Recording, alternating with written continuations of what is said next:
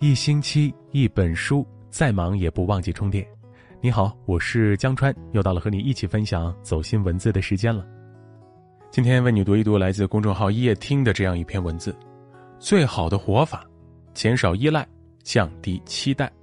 一起来听。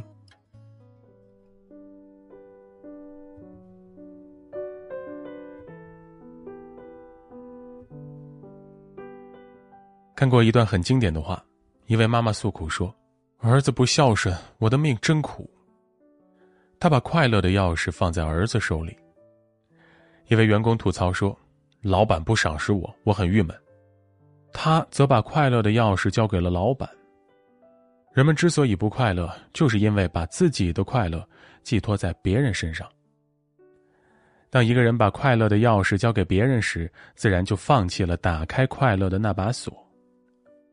人生在世，最好的活法就是减少依赖，降低期待。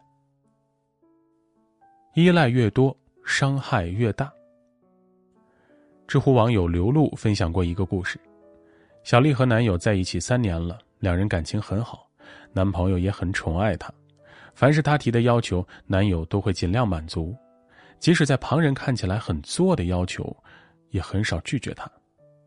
两人每次吵架都是男友主动来哄她，小丽理所当然的认为这是男友爱自己的表现。用小丽的话说，自己被男友宠成了一个幸福的废物。除此之外，不管大事小事，小丽总是第一时间去找男友。换工作找男友帮忙做简历，出去玩让男友把攻略全做好，把吃住行全都安排妥当。生病了躺在床上等着男友给她买药。或者带她去医院。一开始，小丽的男友觉得两人在热恋期，小丽作一点也正常。可随着时间的推移，小丽的依赖不仅没有减少，反而愈演愈烈。有一次，他去外地出差，累了一天，刚回到酒店，就被小丽缠着视频聊天，一直聊到小丽睡着了，才允许挂断。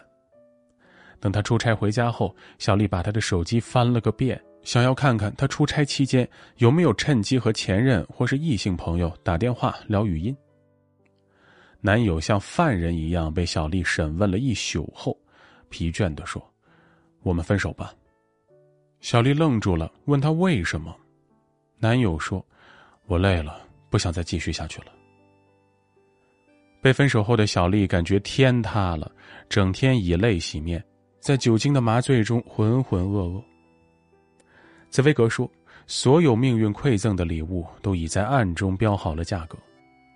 依赖越多，伤害越大。人生的困局终究只能靠自己突围。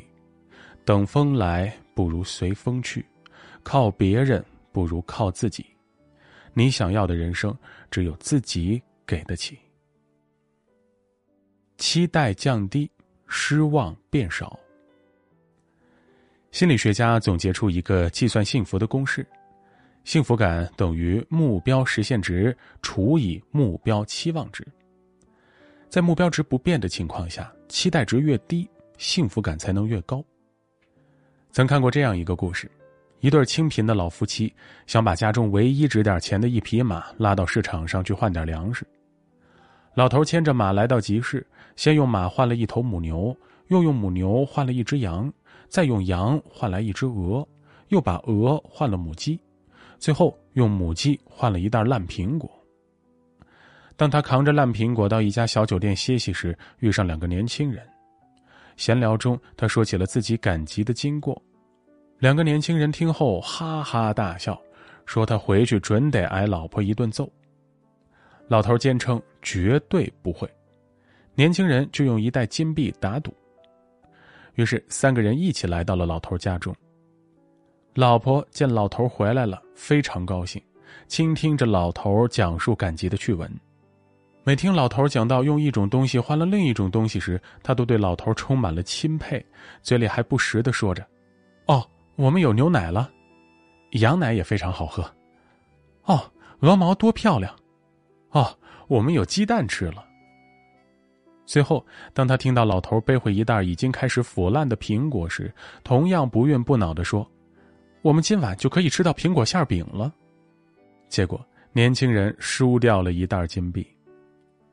生活中，我们之所以会为别人的一些行为而生气，很多时候就是因为我们对他人期待太高。正如莎士比亚所说：“所有期待是一切精神痛苦的根源。”期待值为一百时，得到九十九也会失望；期待值为零时，得到一也会觉得赚了。就像故事中的老婆婆，即便只换回一袋快腐烂的苹果，她也不失望，而是乐观的接受。人生就是这样，当期待降低，失望就会减少，惊喜随之变大，幸福感也会不断增强。你的独立就是你的底气。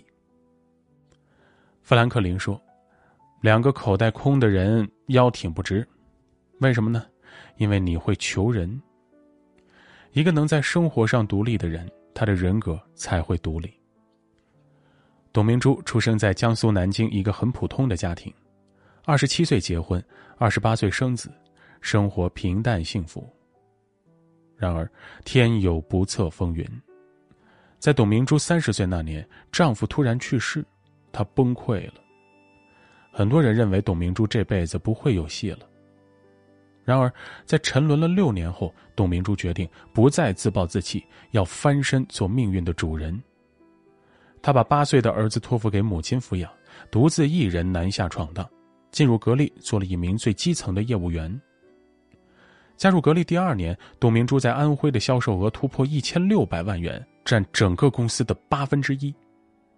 随后，他被调往几乎没有一丝市场缝隙的南京，并签下了一张二百万元的大单，一年内个人销售额上升至三千六百五十万元。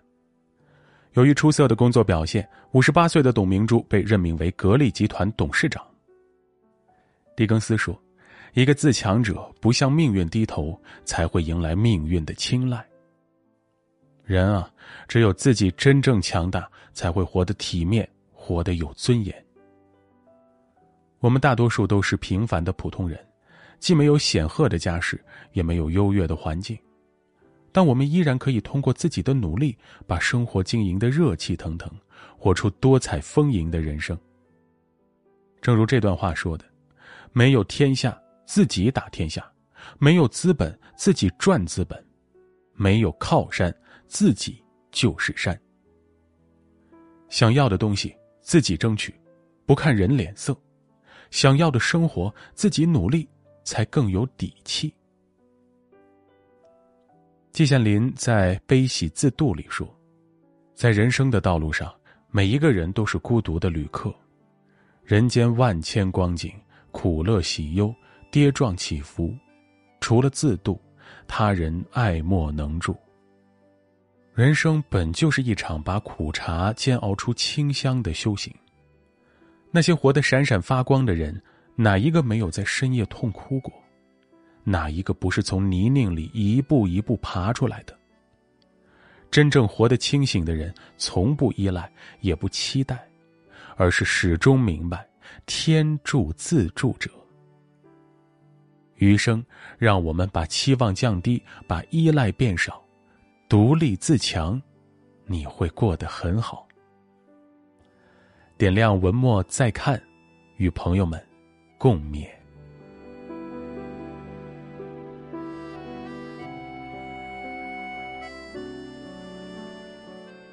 好了，感谢你的聆听陪伴。如果你喜欢今天分享的这样一篇文字，别忘了点击一下文末的再看，还有点赞，让你身边更多的人听到和看到它吧。明晚同一时间，我们不见不散。我是江川，我在北京，祝你晚安好梦，也祝你健康平安。我们下次见。